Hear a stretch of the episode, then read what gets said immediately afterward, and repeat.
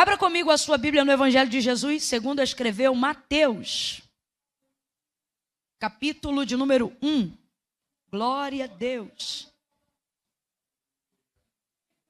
Oh, aleluia. Presença santa, glória a Jesus. Aleluia. Oh, Deus bom, Deus grande.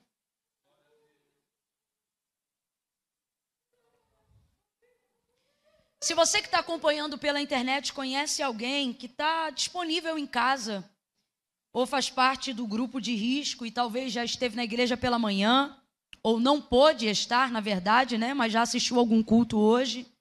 Culto não é igual remédio, não, que você só precisa tomar um por dia, religiosamente.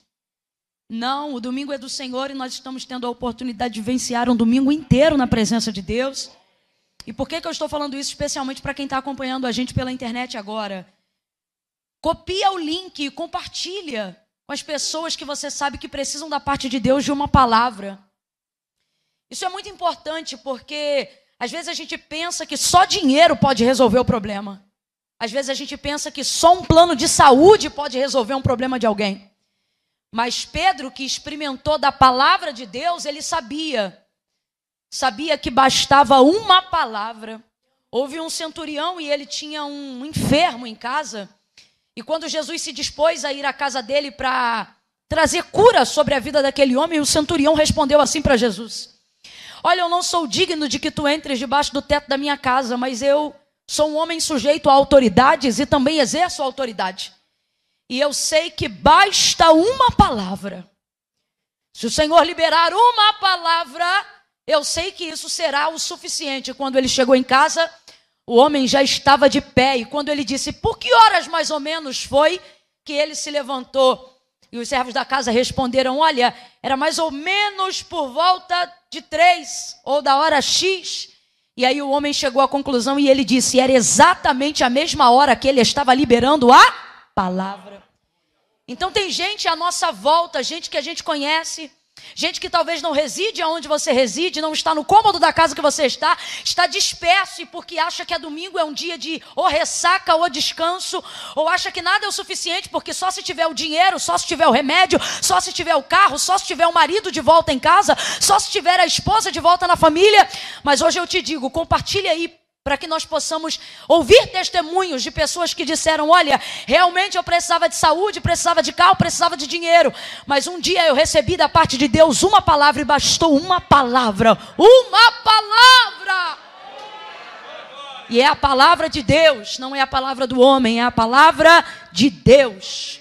Ela tem poder. Glória a Deus. Mateus capítulo de número 1 versículos de número 18 em diante. Quem achou, diga amém. Diz assim o texto. Ora, o nascimento de Jesus Cristo foi assim. Estando Maria, sua mãe, desposada com José antes de coabitarem, achou-se grávida pelo Espírito Santo. E José, seu marido, sendo justo e não querendo difamá-la, resolveu deixá-la secretamente. E projetando ele isto em sonho, e projetando ele isto, em sonho lhe apareceu um anjo do Senhor dizendo: José, filho de Davi, não temas receber Maria por tua mulher, porque o que nela foi gerado é do Espírito Santo. Somente até aqui, complete para mim, por favor, porque o que nela foi gerado é do o que nela foi gerado é do. Diga amém por essa palavra. Se assente glorificando a Deus nessa noite. E você que está em casa, faça tudo o que nós fizermos aqui, para que você possa estar debaixo da mesma atmosfera de glória. Oh, aleluia! Aleluia! Oh, aleluia!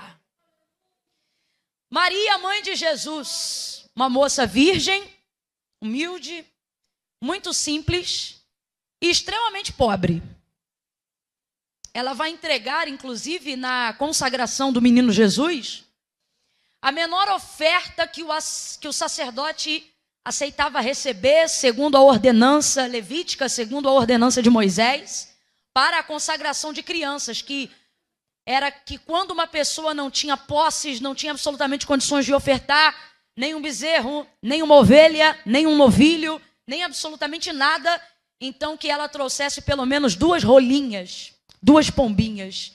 E a consagração do menino Jesus foi feita com a classe mais baixa de oferta estipulada que se podia oferecer na época, apenas duas rolinhas. E isso ressaltava o tamanho da da pobreza, da humildade, da simplicidade com que vivia Maria. Maria era uma moça muito. Muito. Fazia parte da classe do proletariado, vamos dizer assim. Ela estava entre os comuns, ela estava entre os iguais. Não é à toa que Jesus mantém um pouco da mesma característica, uma vez que nasceu entre eles, que era a de não possuir nenhuma aparência extravagante e nem trazer também uma beleza especial. O texto diz que nele não havia formosura alguma, humanamente falando. Diz inclusive que o semblante de Jesus ele era como de um homem, ou melhor, como de qualquer homem forçado em trabalhos manuais. Eu costumo dizer a grosso modo que se você quisesse identificar a expressão facial de Jesus, a gente não pode usar por referência esses quadros, né, onde Jesus está tão europeu, tão dinamarquês, de cachos dourados, olhos azuis. Não é a realidade de um judeu. Não é, sobretudo, a realidade de um judeu que vivia na plebe e caminhando muito debaixo do sol. Isso fala um pouco das suas origens. Quando Jesus vai crescendo e ele já já começa a propagar o seu ministério quanto homem aqui na terra, muitas pessoas, ao ouvirem falar de Jesus e associarem ele ao filho de José e da Maria, chamavam ele dizendo: Jesus de Nazaré. E por mais que nós façamos isso a fim de enaltecer a humildade de Cristo, na verdade, as pessoas daquela ocasião não faziam com a mesma intenção que nós fazemos hoje nas nossas, nas nossas canções. Elas faziam isso para poder fazer alusão ao que hoje a gente chamaria de favela e comunidade carente, beco, viela e valado da plebe. Tanto é que quando Jesus vem saindo dessa região, aqueles que seguiriam ele mesmo depois se questionam: poderia vir alguma coisa boa de Nazaré? Porque não tinha uma projeção de que Nazaré e de que regiões tão humildes poderia projetar e apontar gente que viveria eternamente. E é um equívoco que muitas vezes não só aquelas pessoas cometeram com Jesus, mas a gente também comete. A coisa é tão séria, tão séria, tão séria, porque nós adoramos a um Deus extraordinário, adoramos a um Deus que tem poder para fazer coisas impossíveis. Acreditamos que Deus opera milagre, nos reunimos aqui nessa noite porque cremos nesta verdade. Oramos por pessoas que precisam de cura, Invocamos milagre para a vida de pessoas que almejam, que desejam, que sonham viver em coisas extraordinárias.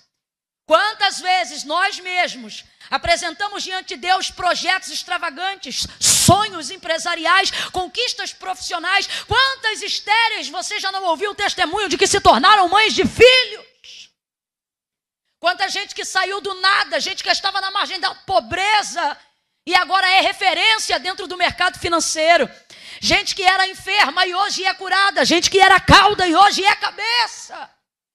Mas mesmo tendo tantas alusões e tantas referências, nunca duvidamos de que Deus tem poder para fazer, mas normalmente não acreditamos que ele tem poder para executar essas ações diretamente na nossa vida ou diretamente na vida de alguém que está ligado a nós.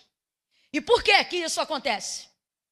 Não porque duvidamos do poder de Deus, mas porque duvidamos que nós sejamos alvo desse poder. Na maioria das vezes é isso que acontece. Por exemplo, se você avaliar a história de Maria, você vai perceber que ela já é noiva de, de José. E um noivado naquela época, ele precisava durar obrigatoriamente quase que cabo de 12 meses. Que era o período probatório para que o noivo conhecesse a noiva, ainda que não sexualmente, obviamente, mas que conhecessem a família um do outro. Preste atenção nisso. Então eles passavam um tempo de conhecimento para que as famílias se entrosassem antes de haver o casamento em si, o matrimônio em si. Dentro desse período, obviamente, José escolheu uma mulher íntegra como Maria, e ela é tão íntegra, tão íntegra, tão íntegra, que mesmo quando ele pensa que ela pode ter feito alguma coisa errada a ponto de estar grávida, ele pretende deixá-la secretamente. E o texto não diz, o texto diz que era porque ele era justo, mas obviamente é porque também ele sabia que alguma coisa boa da parte dela havia e não queria terminar o relacionamento assim. Agora, o que me chama mais atenção dentro desse contexto é que, mesmo ele conhecendo ela e mesmo ela conhecendo ele, você sabe, esse José aqui, noivo da Maria, futuro pai de Jesus, ele é o José da casa de Davi. Ele é o José da geração de Ruth. Ele é o José da raiz de Davi. Então responda para mim com inteligência. Esse José sabe da profecia que a virgem vai conceber e vai dar à luz a um filho, sim ou não? Sabe ou não sabe, gente? Ele é da casa de Davi. Todo judeu com sete anos de idade, ele já tem de cor o exercício da palavra profética liberada pela boca do profeta Isaías.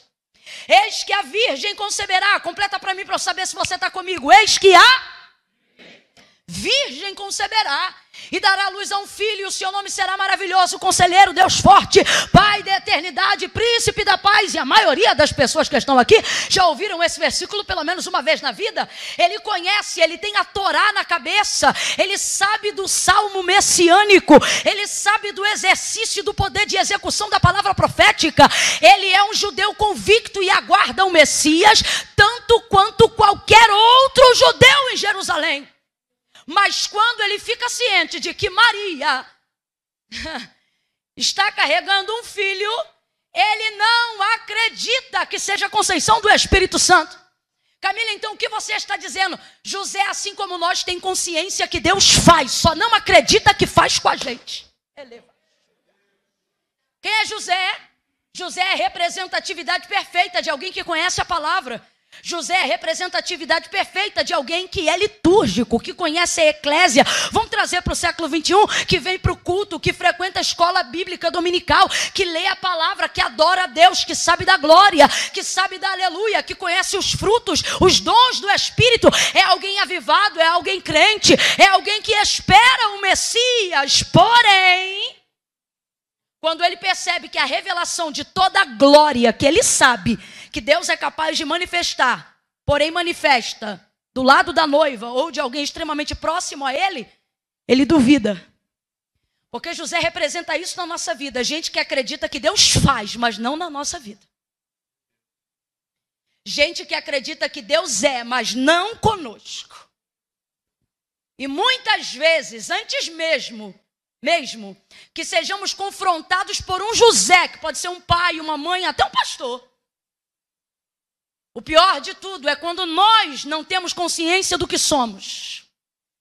E começamos a achar que não podemos viver o extraordinário da parte de Deus por causa do lugar que nós moramos. Por causa da geografia que mede o terreno da nossa casa. Por causa do sobrenome familiar. Por causa de uma hereditariedade alcoolizada, quem sabe. E quando ouvimos da parte de Deus uma promessa muito grande, descremos. De quem, Camila? De Deus? Não, de nós. Mas e se nessa noite eu te dissesse que todas as vezes que Deus te libera uma palavra, quando tu não crê em ti sobre a palavra que Deus liberou, na verdade tu não manifesta incredulidade sobre ti, tu manifesta incredulidade sobre Deus.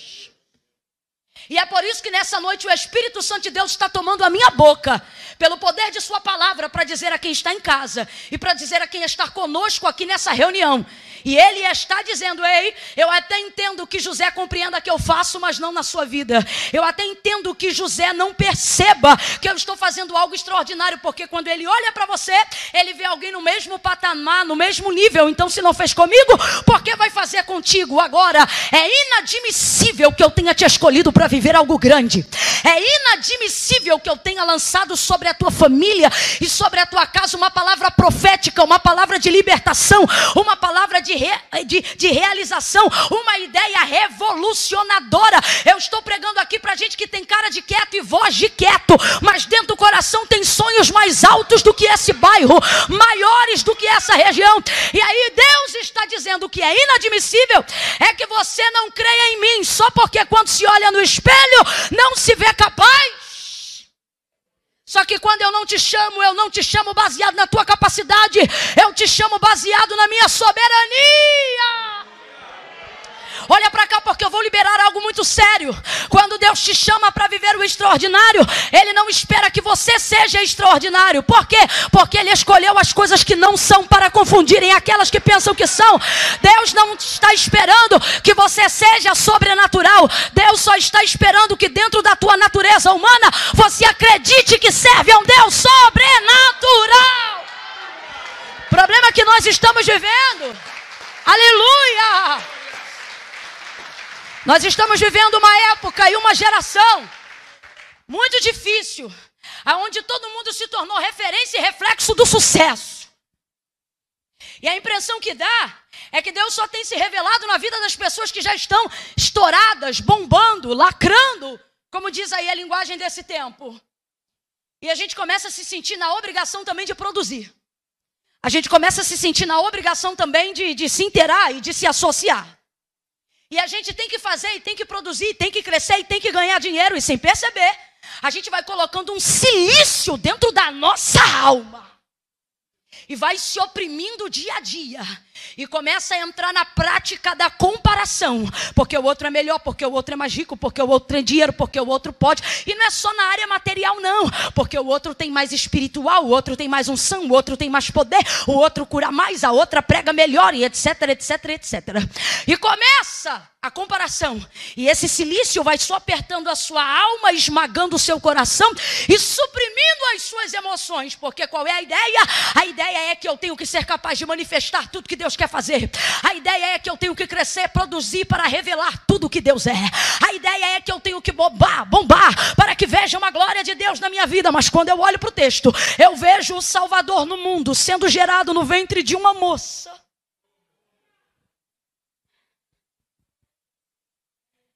humilde, simples, modesta, que não estava fazendo voto em cima de voto para viver o sobrenatural estava apenas caminhando uma vida íntegra, reta, justa, honesta, comprometida com a palavra de Deus.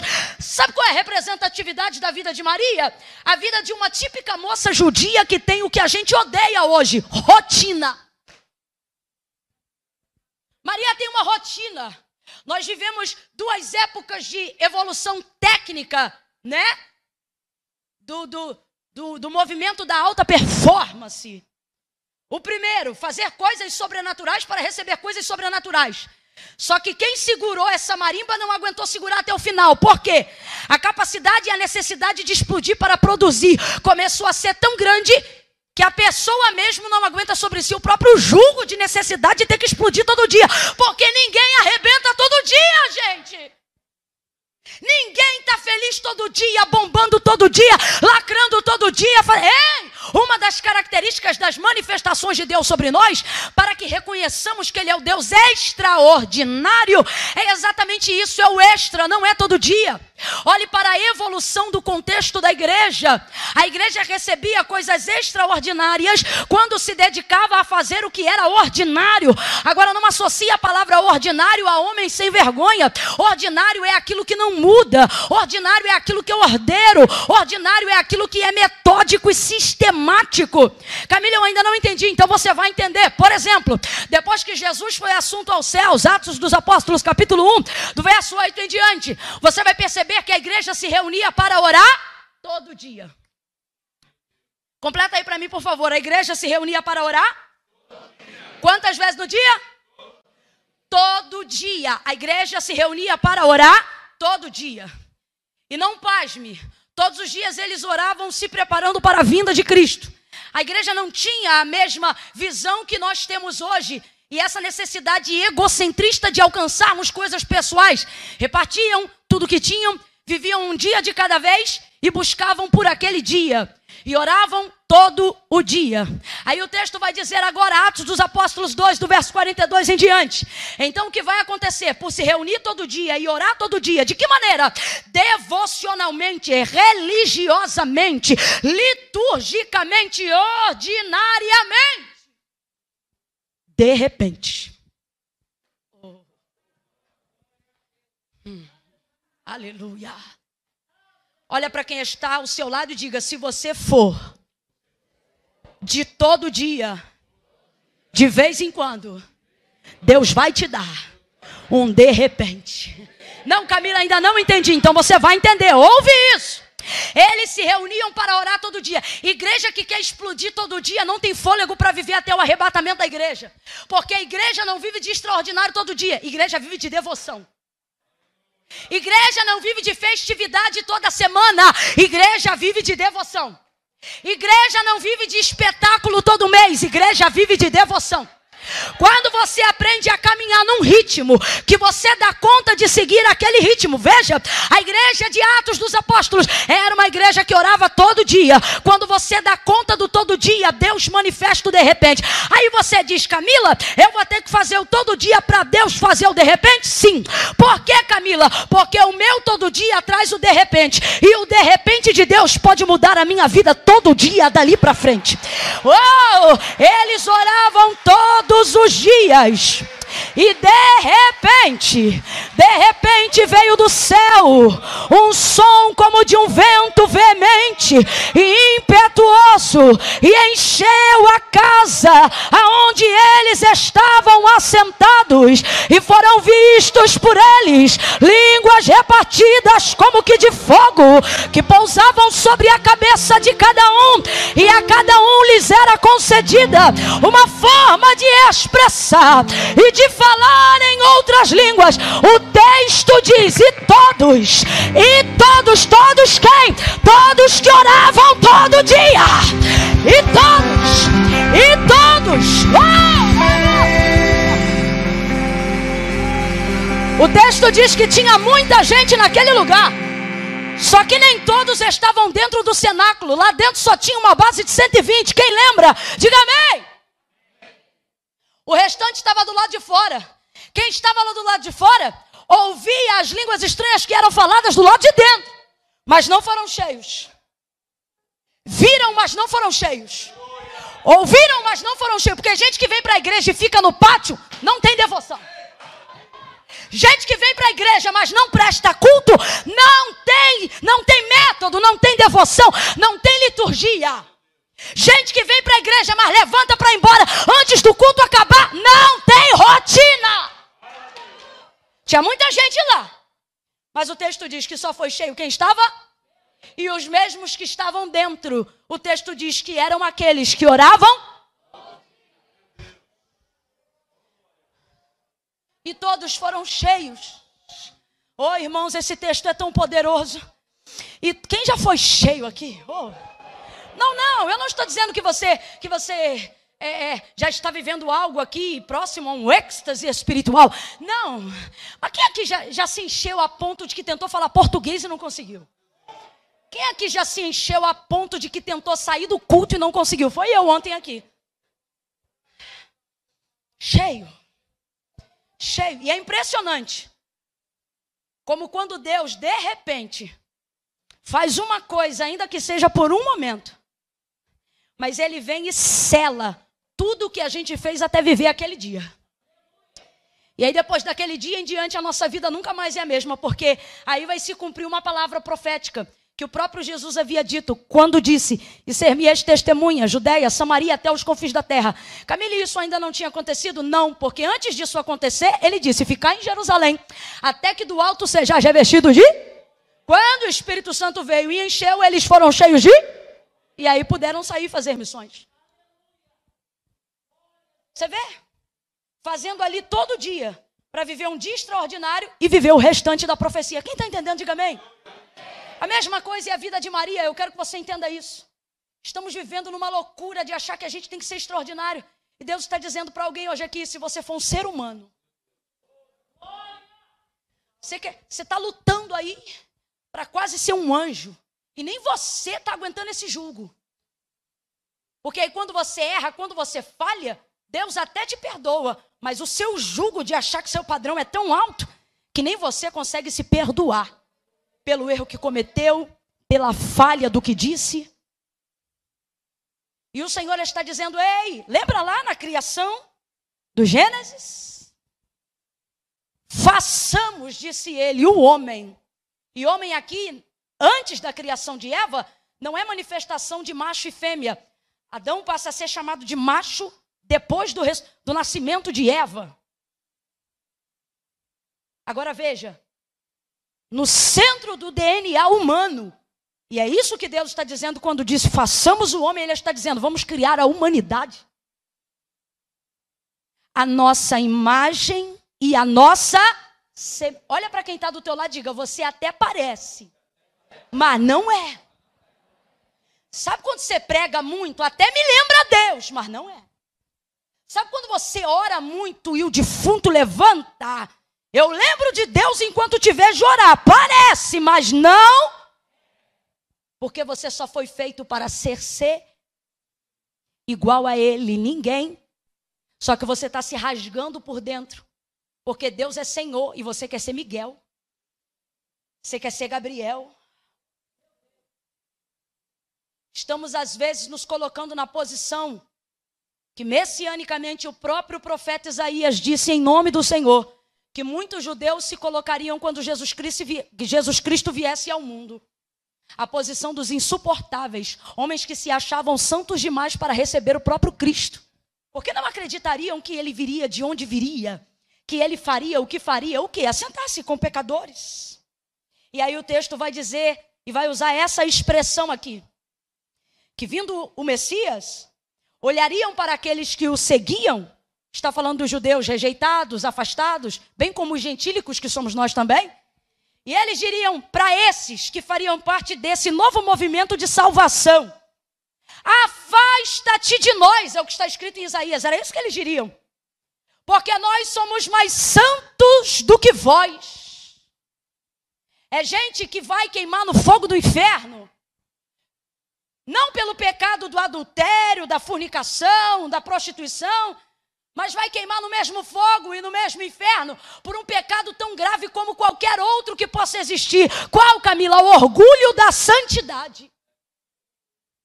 E aí o Senhor os responde pela boca do profeta Isaías, dizendo assim: Vós sois para mim quando dizem que sois santos, mas sei que não são. Vós sois para mim como fumo de rolo que queima e entra nas minhas narinas. Já cheirou o fumo de rolo queimando? Embaça tudo. Aí ele acrescenta mais e diz assim: Vós sois para mim como um vinagre que é jogado nos meus olhos. Sabe o que Deus está dizendo? Vocês posam de santo, vocês se acham, mas sabe o que eu acho? O que eu acho não. Sabe o que vocês são para mim? Vocês são insuportáveis. Deus está dizendo: vocês são insuportáveis para esse povo. E Camilo, que tudo isso tem a ver comigo? Volta para Maria e você vai entender.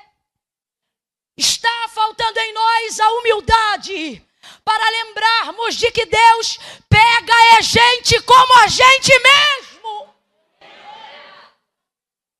Ao invés de vivermos o evangelho da graça, que é o favor de Deus imerecível, e aceitarmos a bondade e a misericórdia de Deus sobre nós, estamos trazendo chibatas espirituais, querendo contextualizá-las na palavra de Deus, para punirmos a nós mesmos, para que não sejamos completamente curados, para que não sejamos completamente regenerados, para que não venhamos provar da graça, do dom e da maravilha de Deus. Queremos trazer os nossos pecados, a gente mesmo vai com a vara no mar do esquecimento para lembrar de quem a gente é, quando o próprio Deus já está dizendo: eu lancei esses pecados no mar do esquecimento.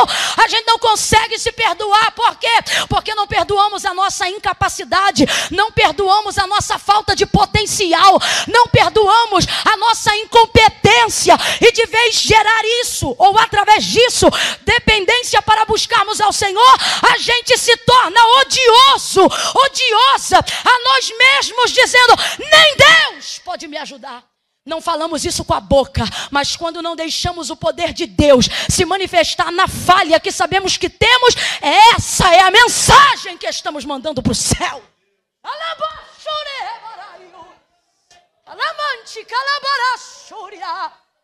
Você quer ser todo dia especial e nem você está aguentando esse jogo.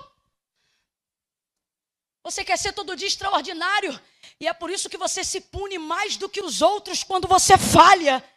Porque na verdade isso não é humildade, é orgulho.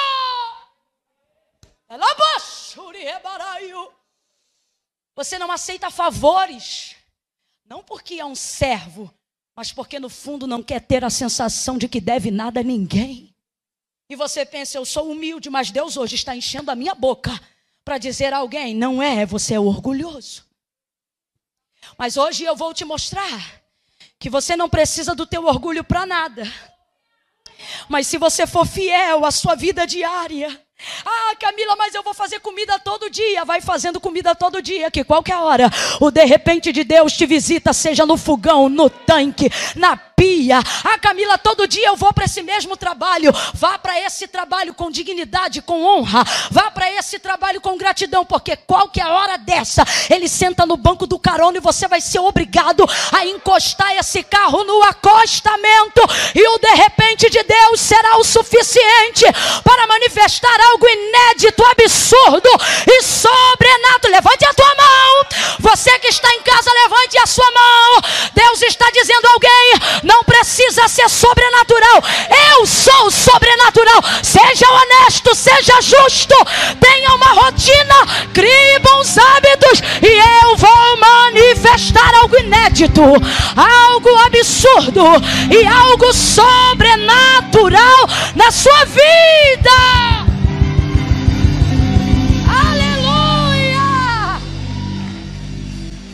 Aleluia!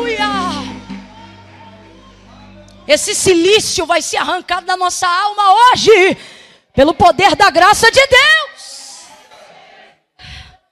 Essa chibata invisível, que não cria fissuras do lado de fora, mas está acabando com a gente, do lado de dentro, vai ser tirada da mão do nosso algoz hoje. Camila, mas quem é o meu algoz? Nosso maior algoz somos nós mesmos. Tem gente que está preso dentro de si próprio. O que é isso? Carcereiro de si mesmo. Você se prende, se oprime. Nós precisamos olhar para a vida de Maria nessa noite. Para isso Deus nos trouxe aqui agora. Diga para mim aí. Maria é mencionada aqui como alguém que subia monte todo dia? Nada contra, gente. Eu também queria tempo e disposição para subir monte todo dia. Mas não tenho nem tempo e nem disposição. Então vou começar a acreditar que Deus não vai me usar. Só porque eu não tenho tempo e nem disposição para subir monte todo dia? Então o critério agora para ser cheio do poder de Deus é colocar na minha agenda monte todo dia? Como é que um homem que precisa sustentar cinco crianças, trabalhar fora, botar comida dentro de casa e ser obreiro na igreja consegue fazer isso todo dia sem arrebentar com a sua saúde? E depois a gente ainda diz: depois que cumprir a promessa, eu posso morrer em paz. Você não vai morrer depois que cumprir a promessa. Você vai viver a manutenção daquilo que Deus fez, para que você saiba que Deus não coloca na sua mão e depois tira, mas Ele coloca na sua mão e te dá tempo de vida para desfrutar daquilo que Ele te entregou. Maria não deu a luz a Cristo e morreu. E quem é Maria? Eu não vejo em Maria eu não vejo, humanamente falando, escute isso que isso é sério. Eu não vejo em Maria, humanamente falando, nenhum critério que fizesse ela ser mais especial do que todas as outras moças que haviam em Nazaré. Agora, não é porque eu não vejo que ela não tem, porque o nosso Deus é um Deus de critérios, amém ou não amém? Porém, o que eu estou dizendo é que não há nela, humanamente falando, nada que nós possamos determinar ele escolheu Maria por causa de X coisa, porque isso não é aparente no tipo de vida que ela leva.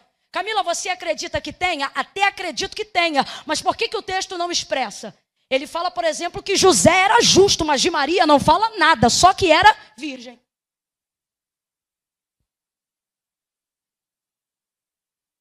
Veja isso. Então, há algo em Maria para que dentro de um critério de Deus seja ela escolhida para receber no seu ventre o filho do Deus vivo? Ah, só que isso não é pautado diante dos olhos humanos. Então tudo me leva a crer que o que faz Maria ser escolhida não é aquilo que se revela do lado de fora, mas é aquilo que se preserva do lado de dentro. E quando eu entendo que essa é a pauta e que é daí que parte a referência, eu entendo também porque que quando Gabriel foi visitá-la, saudando Maria e dizendo assim: Salve, agraciada seja. O texto diz que imediatamente ao ouvir a saudação do anjo, Maria achou estranha.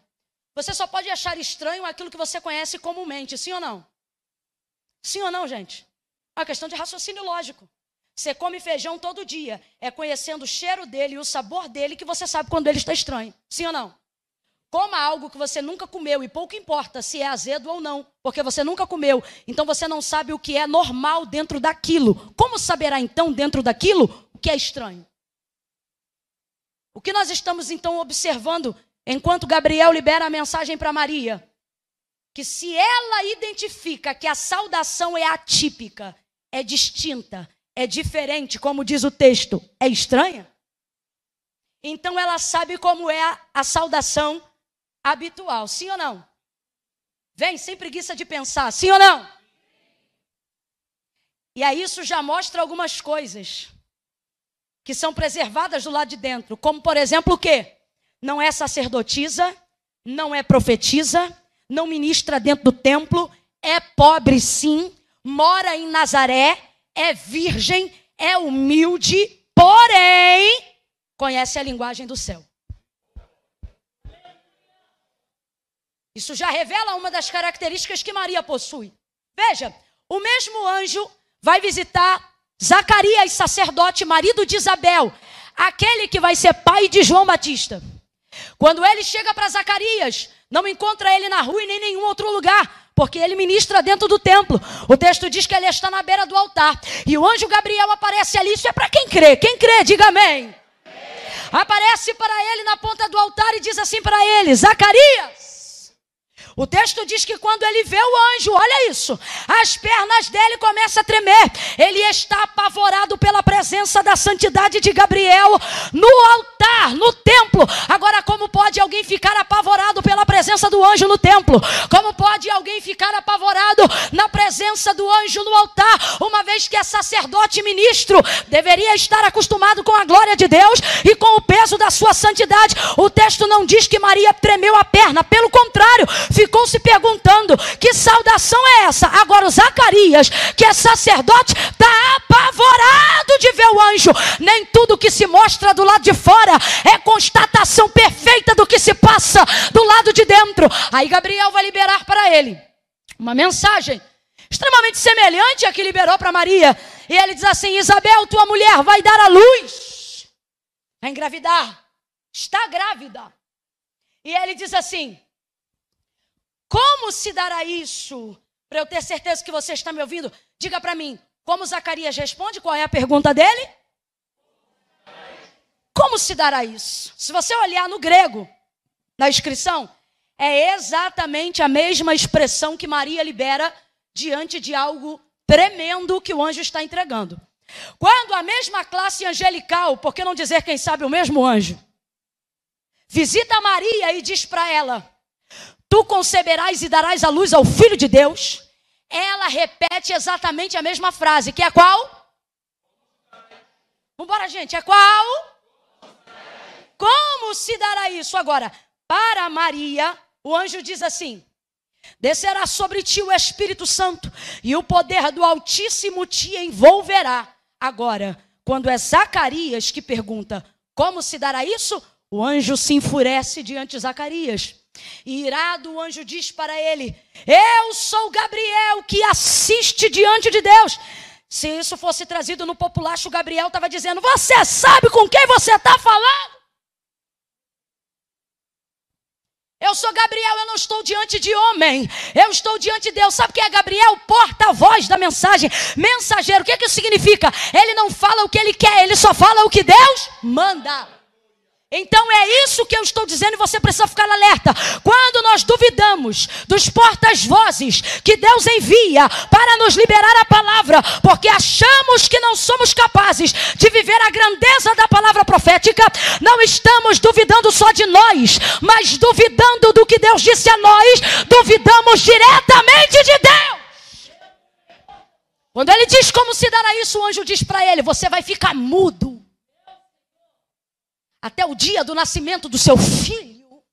Você vai ficar mudo. Deus está visitando a incredulidade de alguém para que você não fique mudo.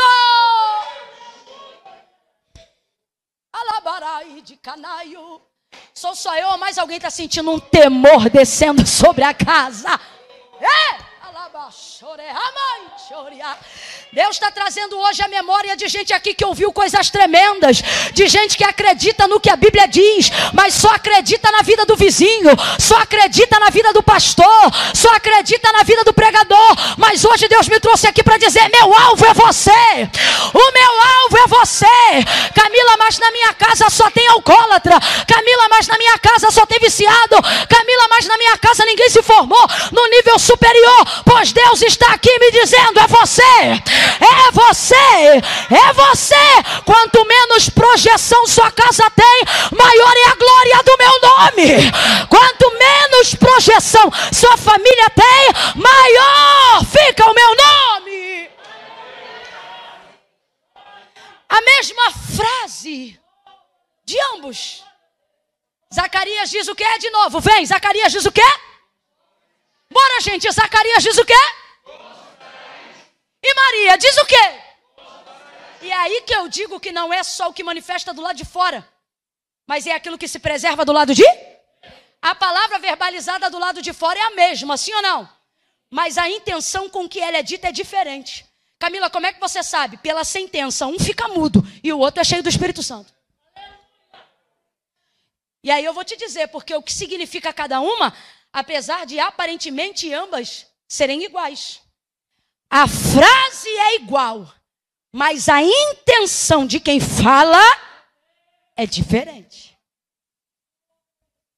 Quando Zacarias diz: Como se dará isso? O que ele está dizendo é: Não é possível isso. Quando Maria diz: Como se dará isso? Ela crê tanto e está tão habituada com as coisas de Deus que o como se dará isso dela significa o que eu faço para cooperar com isso. Tem diferença? Tem ou não tem? Vem, tem ou não tem? Deus trouxe você hoje aqui e Ele está colocando uma balança diante de ti. E Ele está dizendo: Eu tenho uma profecia de igual peso para ambos. Para quem está do meu lado direito e para quem está do meu lado esquerdo. Mas a pergunta é: qual é a intenção da sua expectativa? Tu dirás não é possível? Ou vai terminar esse culto dizendo o que eu faço para cooperar? Porque essa é a diferença entre Zacarias e Isabel. Veja, veja, veja. Eu dizia isso ontem à mesa com os meus irmãos. Pode ser o maior pregador do mundo, gente. Vamos lá. Estamos falando de Gabriel. Gabriel. Ele trouxe a mesma mensagem, em tese, né? A mesma mensagem para duas pessoas diferentes. Então veja, o pregador não mudou e nem a mensagem mudou tanta. Mas o desenrolar na vida de cada um foi completamente diferente. Por quê? Porque aquilo que Deus tem para fazer na minha vida não depende exclusivamente de quem libera, mas depende da maneira como eu recebo. O cara pode pregar muito, se você não crê nada, não vai acontecer. Eu posso dar um microfone aqui agora para uma criança de 3 anos de idade. E se você crê muito, quando ela abrir a boca e pronunciar: O Senhor é meu pastor e nada me faltará, você vai receber o que você precisa. Por quê? Porque palavra liberada não é exclusivamente apenas é, é, é critério de quem libera, mas é sobretudo tudo dependente da fé de quem recebe. Deus está dizendo para você, essa semana, na segunda-feira, não levante desanimado dizendo: É, eu acho que é muito difícil, eu acho que é muita areia para o meu caminhão, eu acho que não vai dar para eu viver o extraordinário. É, eu vou me abraçar com a desesperança. Deus te trouxe hoje aqui para dizer: levante na segunda-feira dizendo: Deus, conte comigo para aquilo que o Senhor tem para hoje. Me inclua dentro do teu plano, porque eu quero cooperar com o Senhor. E se na segunda-feira não acontecer nada, levante na terça-feira, escove o dente, faça a sua devocional e diga: Deus, eu vim hoje aqui de novo. Não está acontecendo nada na minha vida, mas não tem problema. Eu vim aqui para dizer que se tu tiveres um alinhamento no Brasil e se quiseres me incluir, eu quero cooperar com isto. Me inclua dentro do teu plano. E se na terça-feira não acontecer nada, levante-se na quarta-feira e diga: Deus, eu vim hoje aqui de novo, porque eu vou te procurar todo dia. Todo dia. Todo dia eu vou cooperar todo dia, eu vou acreditar todo dia, eu vou orar todo dia.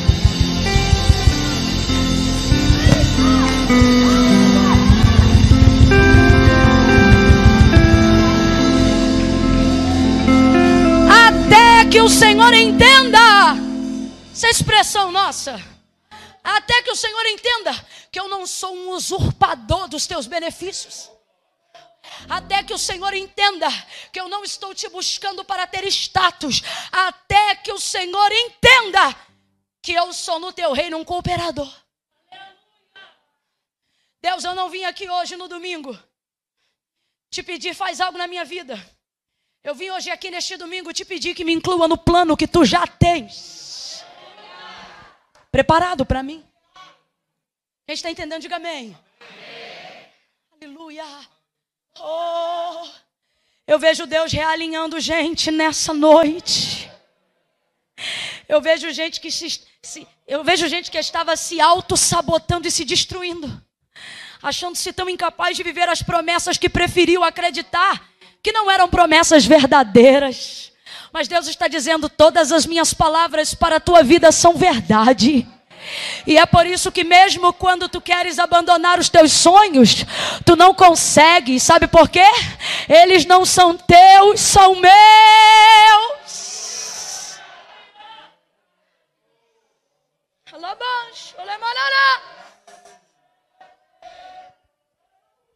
Ai, Jesus.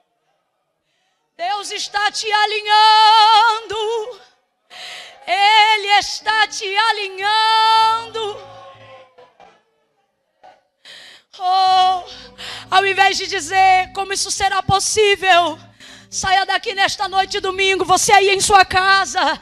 Ao invés de começar a segunda-feira dizendo é impossível, comece essa semana dizendo o que eu faço para cooperar contigo, Deus. Eu quero cooperar. Oh.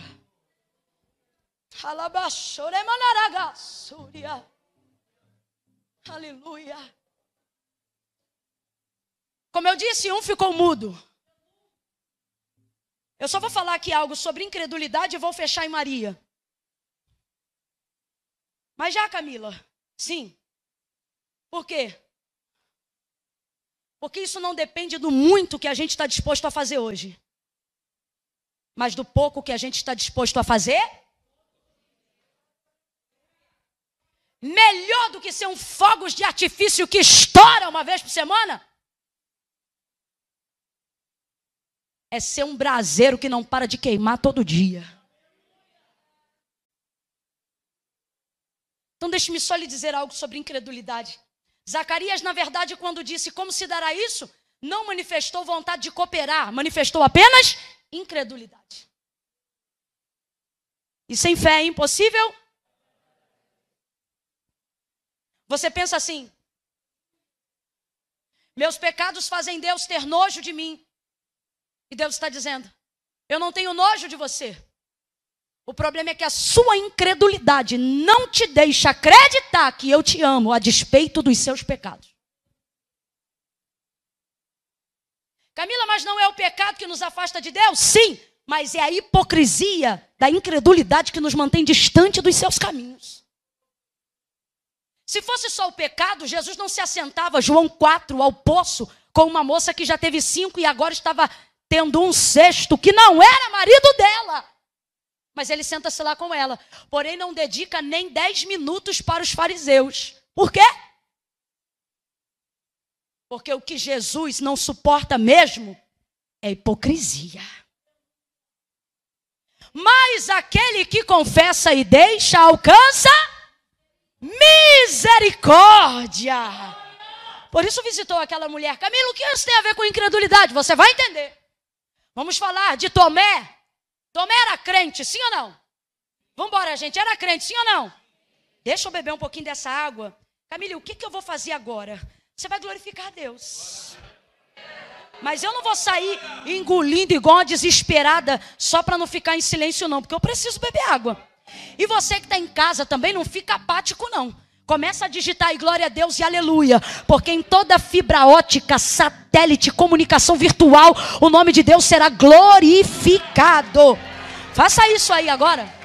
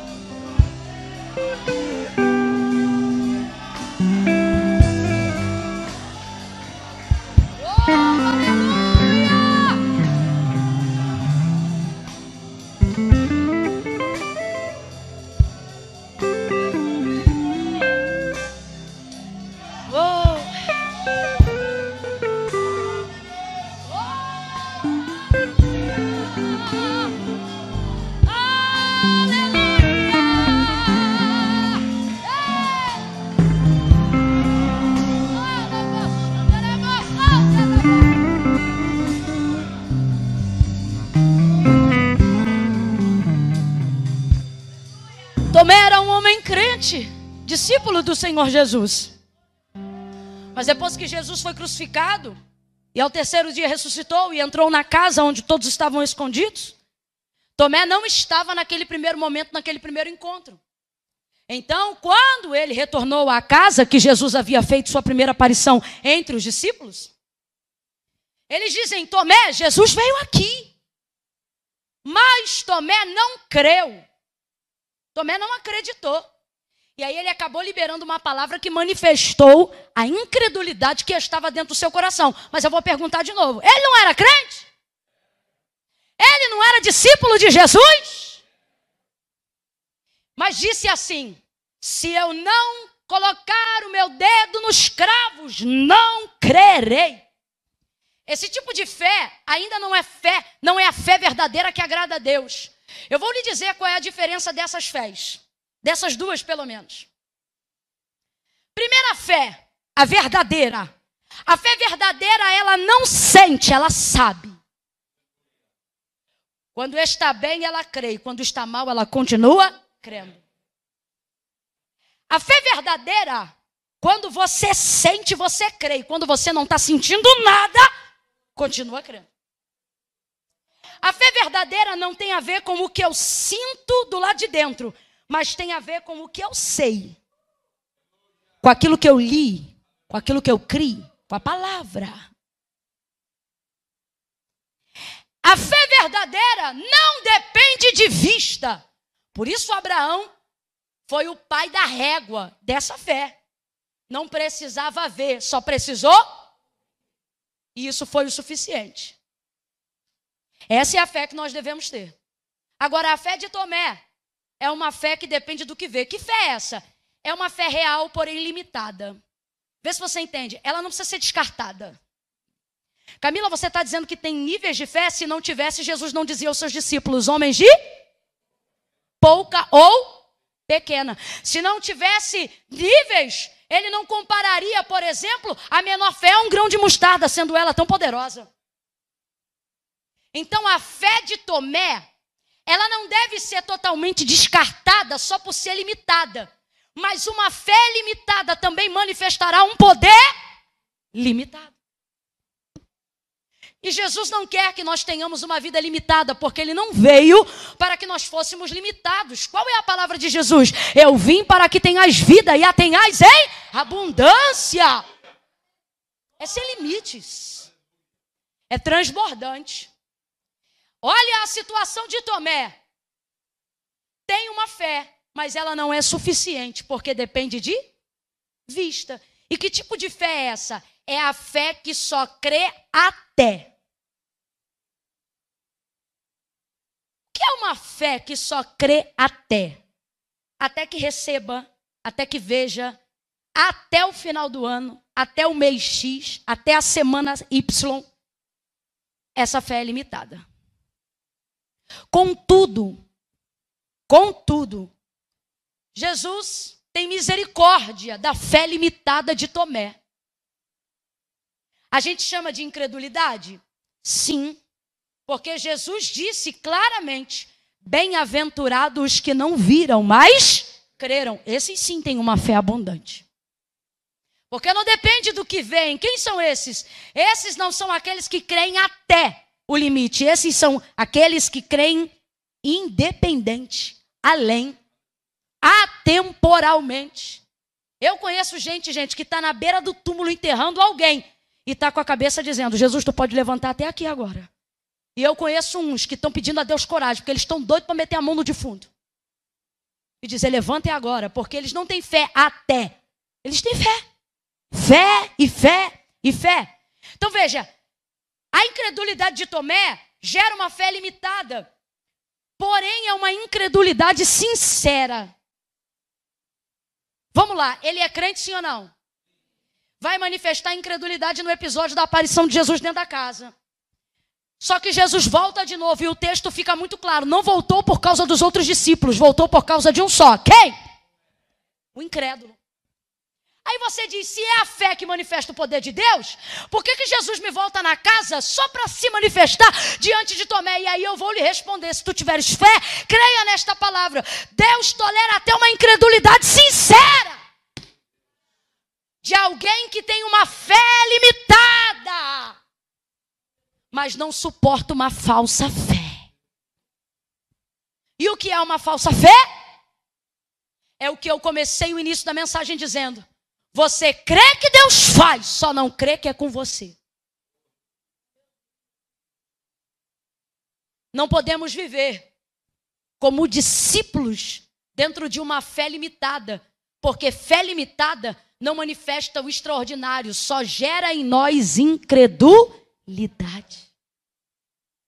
E eu fecho aqui em Maria. Quando ela diz como se dará isso, e Gabriel diz para ela: descerá sobre ti o Espírito Santo. E o poder do Altíssimo te envolverá. Preste atenção. Se quando ela diz como se dará isso, na verdade isso significa como eu coopero, aquilo que Gabriel diz depois sugere também resposta à pergunta que ela fez, porque eles estão dialogando. Então, quando ela diz como se dará isto, ela está perguntando: o que eu faço para cooperar com isso? Agora, analise a resposta de Gabriel. Ele responde assim: descerá sobre ti o Espírito Santo. E o poder do Altíssimo te envolverá. Gente, presta atenção, analise, por favor.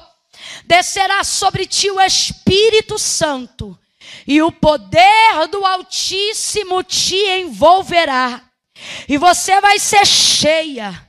A sombra dele vai te envolver e te guardar. E você gerará. Se o que ela está querendo dizer é como eu coopero com isso, o que ela está dizendo é o que eu faço. Olhe para alguém e diga o que eu faço. Toque algo parecido com o Espírito Santo aí. Camilo, o que é isso? Não sei, nós vamos fazer isso agora. Isso. Vocês são cheios dele mesmo? Não vai ser difícil. Você está se perguntando ao longo da mensagem: Senhor, ok, eu quero ser Maria. Eu quero ser aquela que crê, eu quero ser aquele que não titubia. Eu não quero a incredulidade de Tomé, nem a sua fé limitada naquele momento.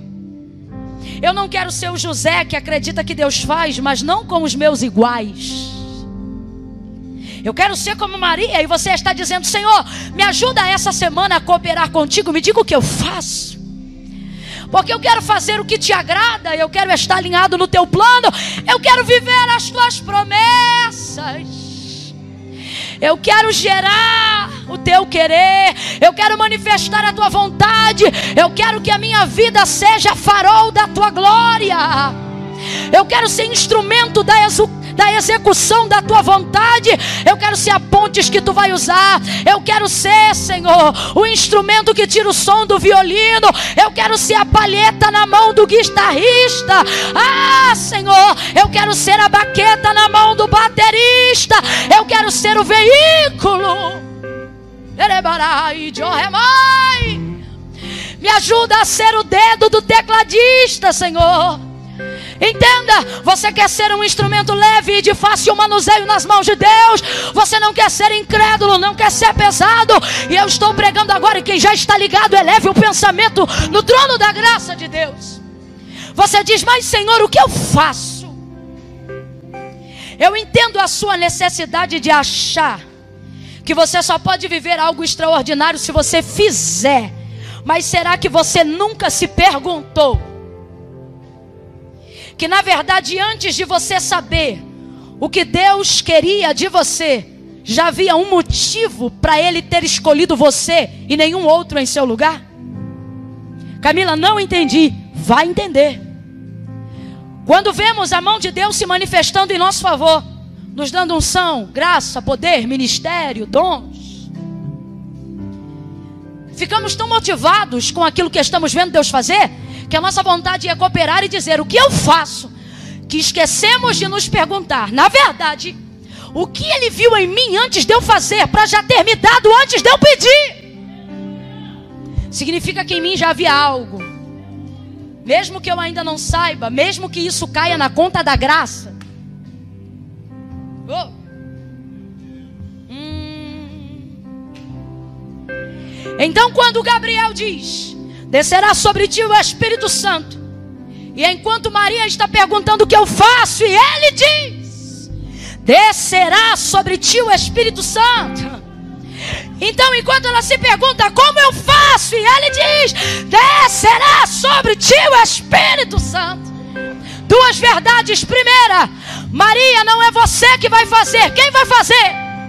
O Espírito Santo. Eu vou te capacitar pelo Espírito, te encher pelo Espírito.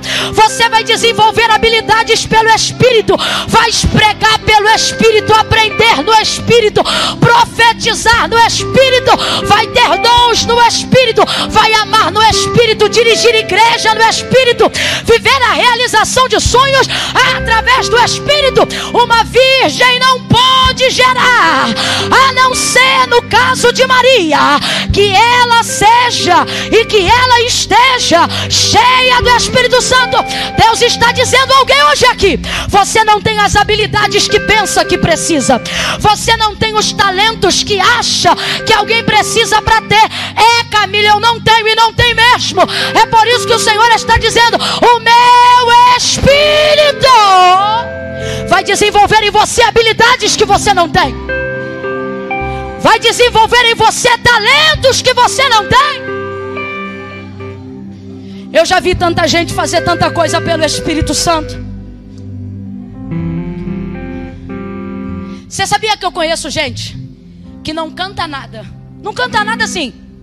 Não tem um timbre especial de voz.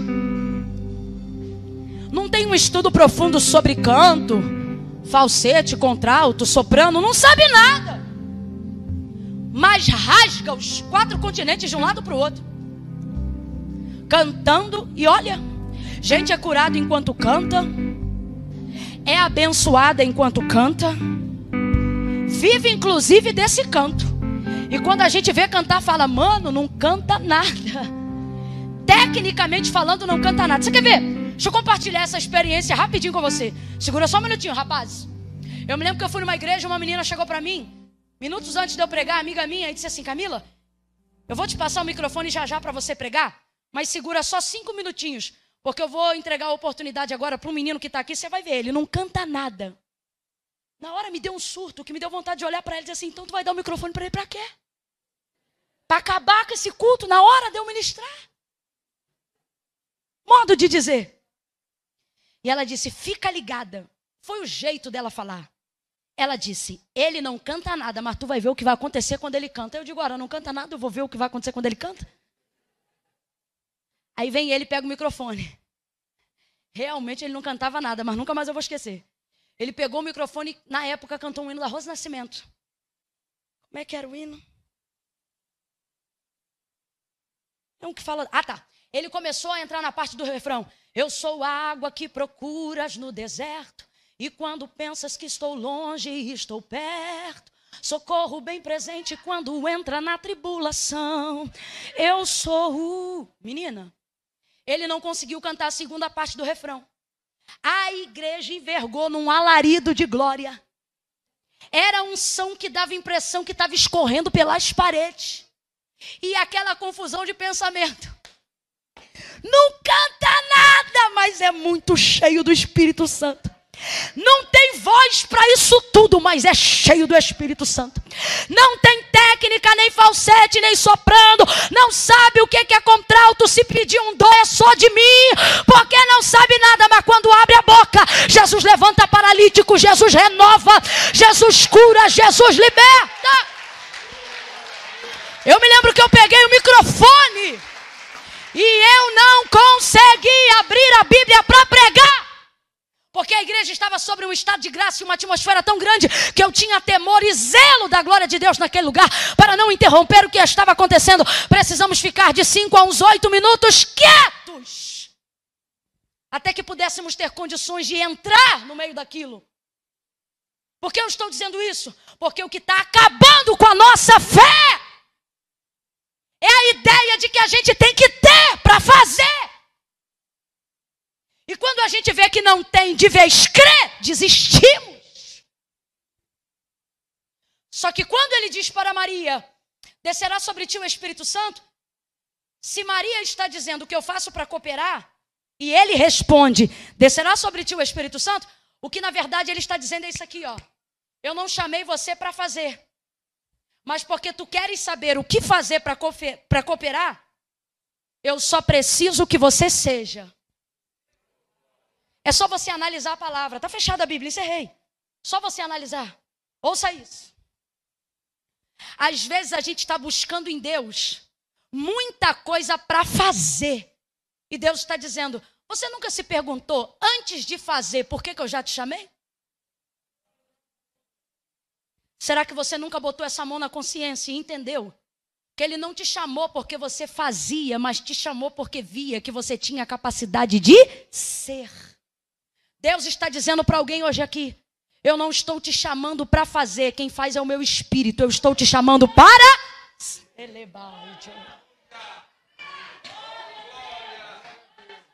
Eu vou contar de um a três. Ministério de Louvor pode vir para cá, prepare uma canção para nós aí agora, que nós vamos fazer algo da parte de Deus aqui. Eu vou contar de um a três e quando eu disser três, a gente vai cantar o quê? O que, que a gente vai cantar? Lá sei o que é isso, fala. Vou saber hoje então. Preste atenção. A desgraça que tem gerado em nós ansiedade, gastrite nervosa, queda de cabelo, síndrome do pensamento acelerado, deita na cama, mas não dorme, tira férias, mas não relaxa é porque a gente esquece que Deus não é igual parente interesseiro, nem amigo sem vergonha, que só nos chamou para fazer.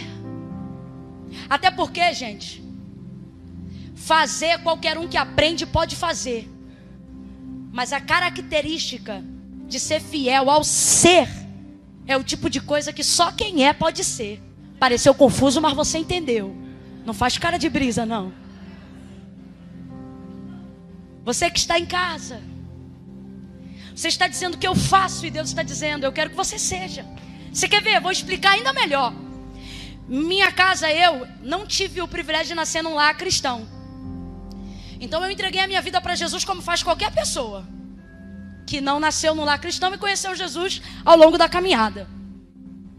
E eu me lembro que eu ia para o baile no sábado e entrava na igreja no domingo. Olha que doideira. E eu me lembro que num desses domingos eu já estava meio que pronta, porque na hora de ir embora depois do culto, eu pensava: se tiver alguém na praça, que era onde ficava o baile, eu dou um perdido na minha mãe e vou para o baile. Aí eu fui com uma bermuda de dois palmos para o culto, barriga de fora, camisete do piu-piu. Tem gente aqui que já conhece essa história. Um tênis coloche de camuça todo surrado. Eu gostava de andar bem largadona. Não, não tente imaginar, não vai conseguir. Depois do banho de sangue não fica nem lembrança.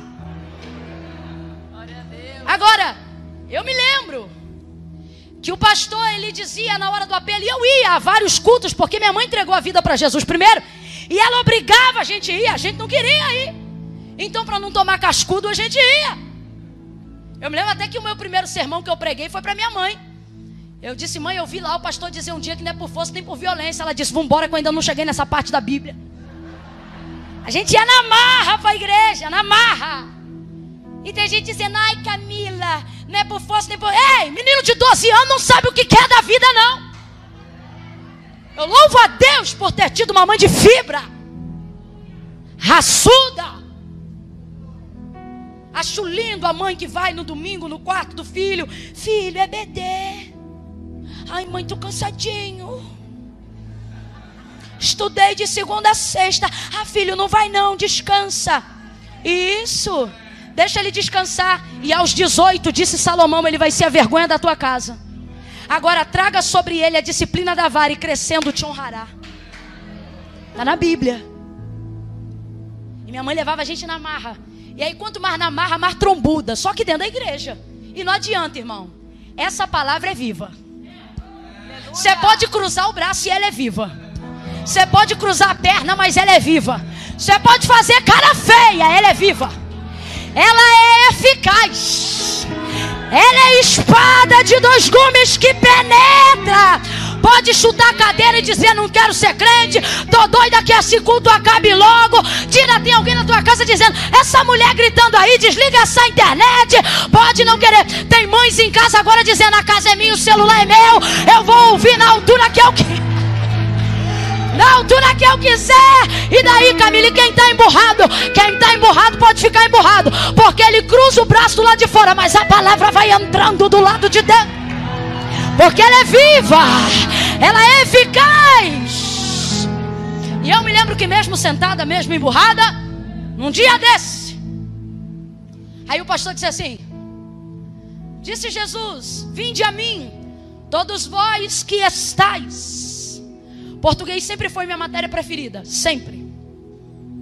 Todos vós que estáis, estáis, estáis, advérbio de tempo, estáis. Aí eu olhava para a bermuda, estáis, advérbio de tempo. Olhava para a camisa, estáis, advérbio de tempo. Barriga de fora, e não era sarada, não. E eu dizia advérbio de tempo terem surrado, advérbio de tempo, todos vós que estáis, estáis, o que é estar? Estar é tudo aquilo que é temporário, significa que não é. E qual é a diferença? Tudo que está é passageiro, tudo que é é permanente. Só que ele dizia, e disse Jesus: Vinde a mim, todos vós que estáis. Aí eu olhava para o meu estado e eu dizia: Que vergonha, mas Deus me dizia: É passageiro. Eu olhava para a minha condição e ele dizia: Vós que estáis. E eu dizia: Estou sem graça. E ele dizia: É passageiro. Oh! Todos vós que estáis cansados, oprimidos, sobrecarregados dizia o pastor, e eu vos aliviarei. E aí eu sentia muita vergonha, mas eu sabia que naquele dia eu precisava confessar a Jesus Cristo como Senhor. Mas eu ficava no meu lugar pensando: como eu faço? O que eu faço? O que eu faço? O que eu faço? Porque a gente sempre se pergunta: o que eu faço? Igual Maria. Mas quando a gente vê o Espírito Santo falando conosco por intermédio da Sua palavra, a gente entende que na verdade não é a gente que faz, é o que Jesus já fez por nós. Ele só quer que a gente aceite a nossa condição. De quê? De entender que o que tinha para ele fazer já está. E a única maneira agora é eu aceitar. E aí eu me lembro que eu saí do meu lugar com muita vergonha. E fui para o altar de Deus. E naquele dia eu entreguei a minha vida para Jesus. Eu não imaginava que eu estaria hoje aqui. Porque não havia em mim habilidade nenhuma para fazer o que hoje vocês veem eu fazendo aqui. Absolutamente nenhuma. Não havia em mim uma relação prodigiosa para que eu estivesse fazendo o que eu estou fazendo hoje aqui. Mas descia sobre mim o Espírito Santo. Quanta gente aqui descobriu que cantava só depois que veio para a igreja? Outras que entenderam que podiam ser empresárias do ramo artesanal só depois que conheceram o trabalho da igreja. Tem gente dizendo, Camila, eu quero viver o que Deus tem para mim, mas eu não sei o que fazer. E Deus está dizendo, eu só preciso que você aceite a sua condição de ser. Porque tudo que não está como deveria será uma questão de tempo, é passageiro. Em nome de Camila? Não, porque Camila não pode. Por isso a palavra diz: E disse Jesus: Vinde a mim, todos vós que estáis cansados e oprimidos. Ele não disse vocês que estão santos e preparados. Ele disse vocês que estão cansados e oprimidos. E ele não disse eu vos julgarei. Ele disse eu vos aliviarei. Ah, Camila, mas eu não preciso ir aí, não. Porque eu tenho Jesus aqui no meu coração. Deus sabe, sabe, mas não concorda. Porque não foi Camila nem igreja, gente. Está na hora da gente entender isso. Foi Jesus que disse assim: Aquele que me confessar diante dos homens, eu também o confessarei diante do meu Pai que está no céu. Olha o que ele disse. Mas aquele que se envergonhar de mim, por que envergonhar? Porque o maior motivo de muitas vezes não vivermos o que Deus tem para nós, como inclusive o privilégio da salvação, não é por falta de fé, a gente crê.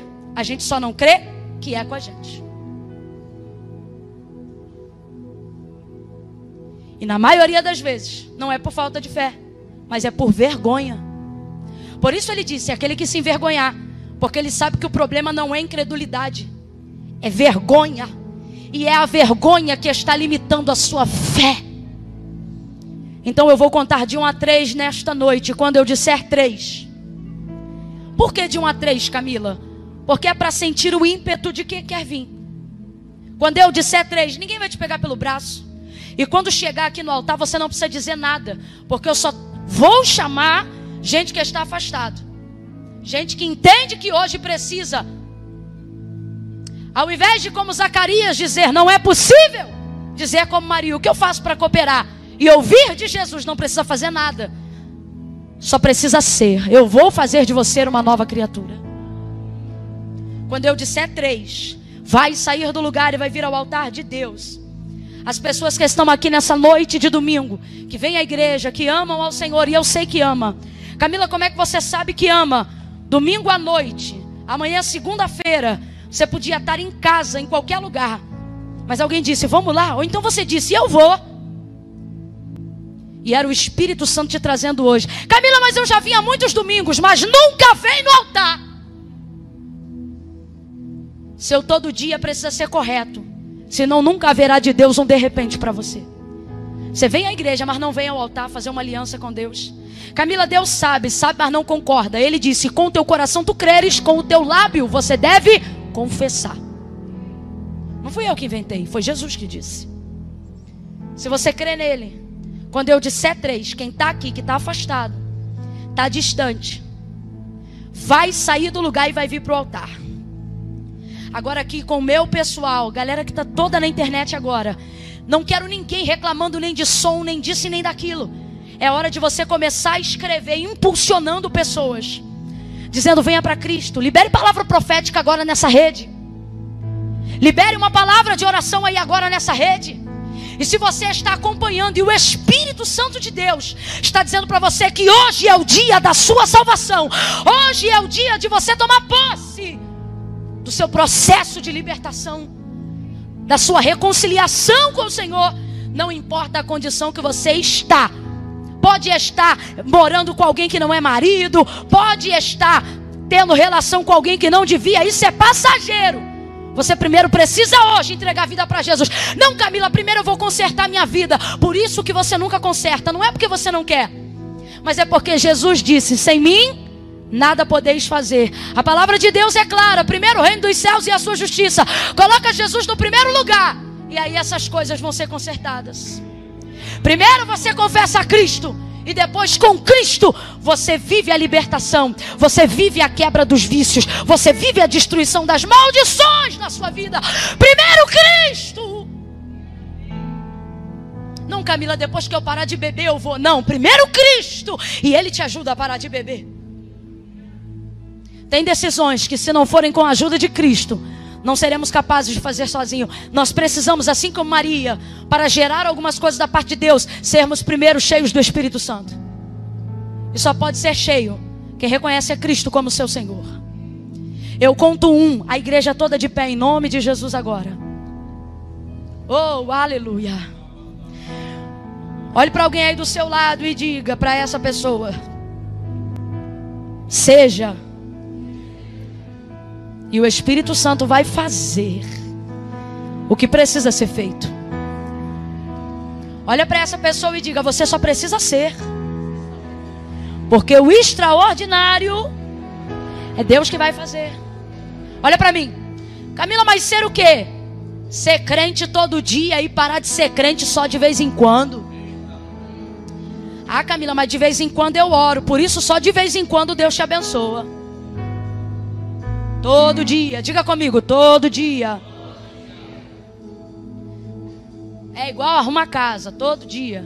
É igual sair para o trabalho, todo dia. Organize o seu todo dia.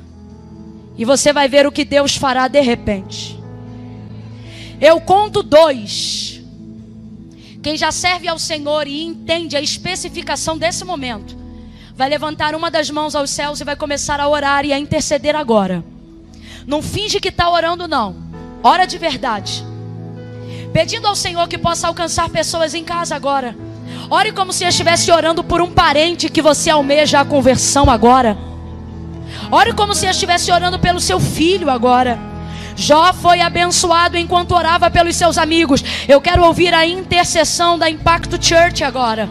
E eu quero que a intercessão da igreja que nos acompanha agora pela internet, ei, não saia agora só porque você já é salvo. Fique conosco até o final, nos ajude em oração. Se conecte com o céu agora. Peça uma noite de libertação, uma noite de salvação de almas, de quebra de cadeias. Eu conto dois e meio. Não importa como você está, essa situação é passageira. Se você entregar o teu caminho ao Senhor e confiar nele, tudo ele fará. Tudo ele fará. 2 e 45, continue orando, igreja. Se você está aí na internet agora, leve a sério, porque nós estamos levando a sério. Se você precisa voltar para Jesus, se você precisa reconciliar com Cristo, ou se você nunca fez uma confissão pública de fé, faça isso agora. Você vai escrever aí nos comentários: Eu, fulano de tal, aceito Jesus como meu Salvador. Ou eu, fulana de tal, reconcilio com Jesus hoje. Eu não sei qual é a sua condição, mas você sabe. Oh, em nome de Jesus, faça isso agora. A igreja está orando por você. Você não parou nessa live à toa. Você não ouviu essa palavra à toa. O Senhor está te chamando pelo seu nome. Então manifeste o seu nome. Quando eu disser três, vai sair do lugar e vai vir ao altar de Deus. Se tiver alguém aqui nessa noite que precisa fazer isso. Três, Camila, sou eu. Sai do lugar agora e vem para o altar de Deus agora. Que nós vamos orar por todos vocês. Os que estão na internet e os que estão aqui. Vem! Deus e nosso Pai. Em nome de Jesus Cristo, teu Filho, nessa noite, nós entregamos e apresentamos diante do Senhor cada uma dessas vidas. Eu te glorifico porque foi a tua mão, através do teu Espírito Santo, que em nós opera, que trouxe cada uma dessas vidas que estão diante do teu altar. Nós te rendemos graças porque nós temos aqui homens que se afastaram, mulheres que se distanciaram. Outros que nunca vieram ao altar fazer contigo uma aliança, mas hoje Eles se colocaram como Maria se colocou e disseram através desta atitude: O que eu faço para cooperar? E se o que eles precisavam fazer era isso, reconhecer o teu senhorio, ei-los aqui, ó Deus, diante de ti reconhecendo Jesus Cristo como único mediador entre Deus e os homens, reconhecendo que não há outro caminho senão o Senhor. Agora, Pai, não só esses que estão diante do teu altar, mas aonde houver alguém que revelou o seu nome, que levantou a sua mão, que fez uma confissão pública de fé agora pela internet, Senhor, nós somos testemunha dessa reconciliação, Senhor, dessa confissão e desta aliança que hoje estas pessoas fazem contigo. Por isso, como ministros de uma nova aliança, sacerdotes de uma nova geração, nós ligamos na terra a salvação de suas almas, o perdão dos seus pecados, o início de uma vida regenerada para a glória do teu nome. Nós declaramos nesta noite que eles e elas serão cheios, cheios, cheios do teu Espírito Santo. Nós declaramos, Senhor, que como foi até aqui, nunca mais será novamente. Declaramos que a partir de hoje, eles não viverão apenas uma noite contigo, mas viverão dia após dia, clamando o teu nome, glorificando o teu nome e vivendo com a tua ajuda diante da tua presença.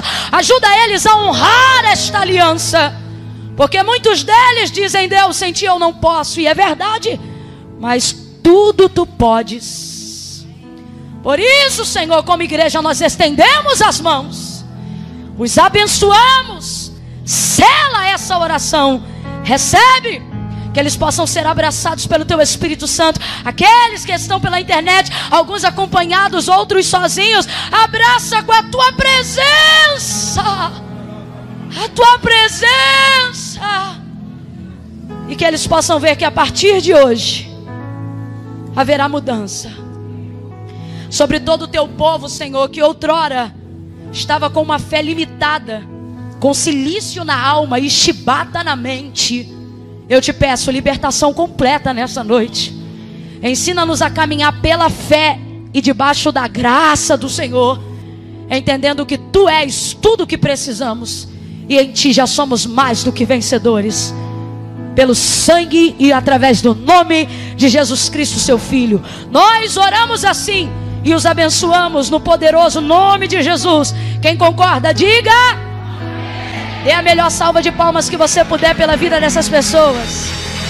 Podem voltar aos seus lugares.